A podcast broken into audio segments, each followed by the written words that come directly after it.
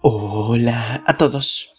11 de febrero y gracias a nuestro devocional Alimento para el Alma, hoy podrán escuchar Deja el pasado atrás.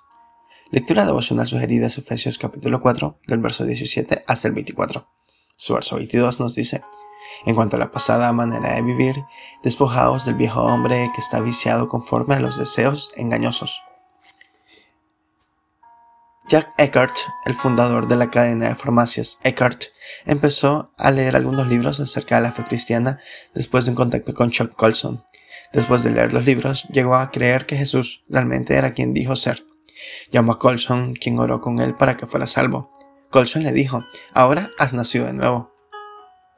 La primera cosa que hizo Eckhart fue entrar en una de sus farmacias y ver entre las revistas a Playboy y Penthouse. La había visto muchas veces antes, pero nunca ni siquiera las había notado. Ahora le disgustaron, y llamó al presidente de la cadena y le ordenó sacarlas de sus tiendas. No puede ser, dijo el presidente. Ganamos 3 millones de dólares cada año con esas revistas.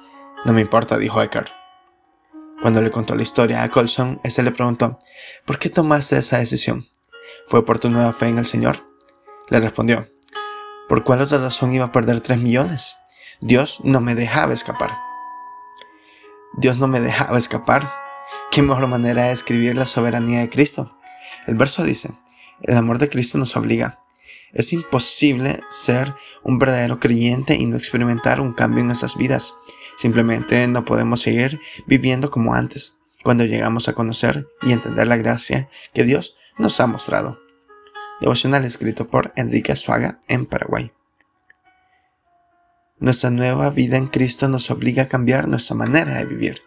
Muchas gracias por escuchar.